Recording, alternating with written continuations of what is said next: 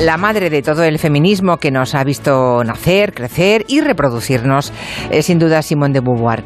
Ella nos alertó de posibles escenarios que en efecto hemos ido viendo, hemos ido viendo y viviendo.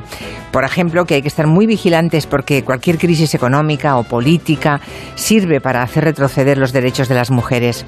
Si una pandemia y su consiguiente crisis económica no eran ya bastante, ahora sumamos una guerra, o sea, una tormenta perfecta para que el debate público se olvide de las reivindicaciones de las mujeres. Y la verdad es que sin empujar y presionar, los gobiernos se relajan. Y la inercia histórica ya sabemos que no es precisamente feminista. A los derechos de las mujeres les pasa como la democracia, que no hay que darla nunca por conquistada para siempre. Ahí tenemos a la extrema derecha. Apenas sabemos nada de su programa económico, de su programa social, de política exterior. Lo que sí conocemos es su antifeminismo furibundo.